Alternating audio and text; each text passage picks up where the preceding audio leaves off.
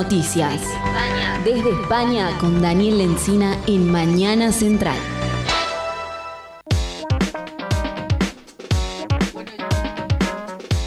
Ya estamos en contacto desde Málaga, España, con nuestro columnista, el casi doctor Daniel Lencina, quien saludamos. Esta vez nos lleva a la migración en el centro de una de las cumbres de las Américas y, lógicamente, su visión respecto de lo que aconteció. ¿Cómo estás, Daniel? Muy buenas tardes, estimada Mariana. Eh, caluroso, realmente caluroso aquí, donde en este momento hacen 31 grados Caluroso saludo al equipo de Mañana Central y a la respetada audiencia de Radio Ancasti. Son en este momento en España las 4 de la tarde con 17 eh, minutos y en la entrega de hoy del reporte internacional haremos un balance, como vos decías, de lo que dejó una cumbre de las Américas anfitrionada la semana pasada por Estados Unidos en Washington, que fue caracterizada por algunas muy notorias ausencias y por el planteamiento de una agenda continental sobre migración. Bueno, contanos eh, cuáles fueron esas ausencias. Bueno, Mariana, para comenzar, como se sabe, Venezuela, Nicaragua y Cuba no fueron invitados al evento por el anfitrión Estados Unidos, aduciendo que no daba lugar a la participación de dictadores. En respuesta a esta decisión, el presidente de México, Andrés Manuel López Obrador, decidió expresamente no concurrir y enviar en cambio en representación de su país al canciller Marcelo Ebrard. Similar decisión adoptaron los presidentes de Bolivia, Luis Arce, y de Honduras, Xiomara Castro. La secretaria de prensa de la Casa Blanca, Karine Jean-Pierre, explicó la posición de su país en este punto. Cito, creemos que no se debe invitar a dictadores, que es la razón por la que el presidente mexicano ha decidido no asistir.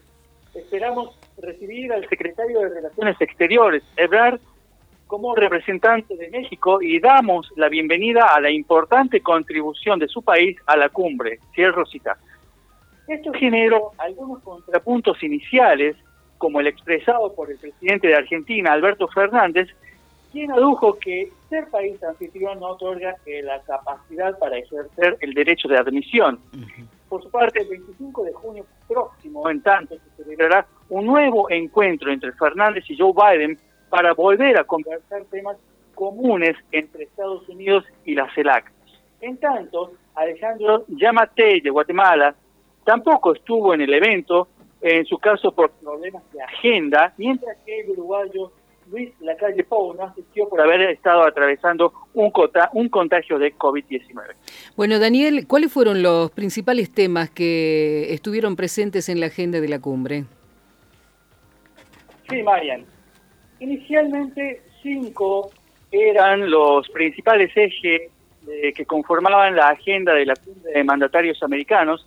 Especialmente hablamos de economía, salud, crisis climática, inseguridad alimentaria y migración. Estados Unidos proponía la creación de una asociación de las Américas para la prosperidad económica que funcionaría sobre la base de los tratados ya existentes, más la coordinación de otros acuerdos complementarios de, de colaboración migratoria. De acuerdo a lo declarado por la vicepresidenta Kamala Harris, hay disponibilidad del sector privado para aportar unos 1.900 millones de dólares para la generación de oportunidades económicas en El Salvador, Guatemala y Honduras, que son algunos de los principales países desde donde salen las corrientes, migratorias con destino hacia Estados Unidos, junto con México, pero que paradójicamente algunos de ellos no estuvieron, eh, no tuvieron representación en la cumbre, lo cual de alguna manera relativizaba toda iniciativa en esta línea.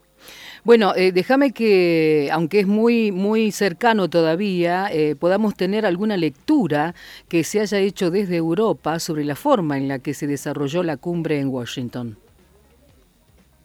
Claramente, la forma en que se desarrolló la cumbre, como vos decís, Mariana, no dejó bien parado a Estados Unidos, que tuvo que hacer un esfuerzo extra para robustecer el evento. Concretamente, el presidente Biden se dio ante la necesidad de enviar a Latinoamérica al ex senador demócrata Chris Dodd para buscar convencer a algunos de los presidentes que estaban en duda. Todo esto fue leído como una pérdida del peso específico por parte de Estados Unidos en el continente, donde a contrapartida creció la influencia de China. El mandatario de Chile, Gabriel Boric, dijo que, cito, necesitamos trabajar con mayor solidaridad, trabajar juntos. No puede ser que nuestro continente de lo único que se hable afuera es solamente respecto de nuestras diferencias con dos o tres países, ya que tenemos mucho más temas en común. Cierro la cita. Por su parte, México, como ya se mencionó con la representación del canciller Marcelo Ebrard, cuestionó el rol de la Organización de los Estados Americanos, diciendo que es un organismo que está agotado, por lo cual es necesaria su refundación, al tiempo que lo criticó, criticó su postura, es decir, la postura de este organismo, de la OEA, frente a algunas naciones durante la pandemia de COVID-19. Muy bien, Daniel, eh, amplio informe sobre esta cumbre de las Américas que seguramente eh, decisiones impactan sobre nuestra vida, nuestro territorio y son muy importantes tener en cuenta. Agradecemos como siempre tu participación. Muchas gracias, Mariana. Cordial saludo a todo el equipo de Mañana Central y a la respetada audiencia y como siempre reitero la invitación para escuchar este informe y mucho más material en el portal web www.parrecia-medioonline.com. Panorama Internacional de Noticias. Desde España con Daniel Lencina en Mañana Central. Nuestros clientes te esperan.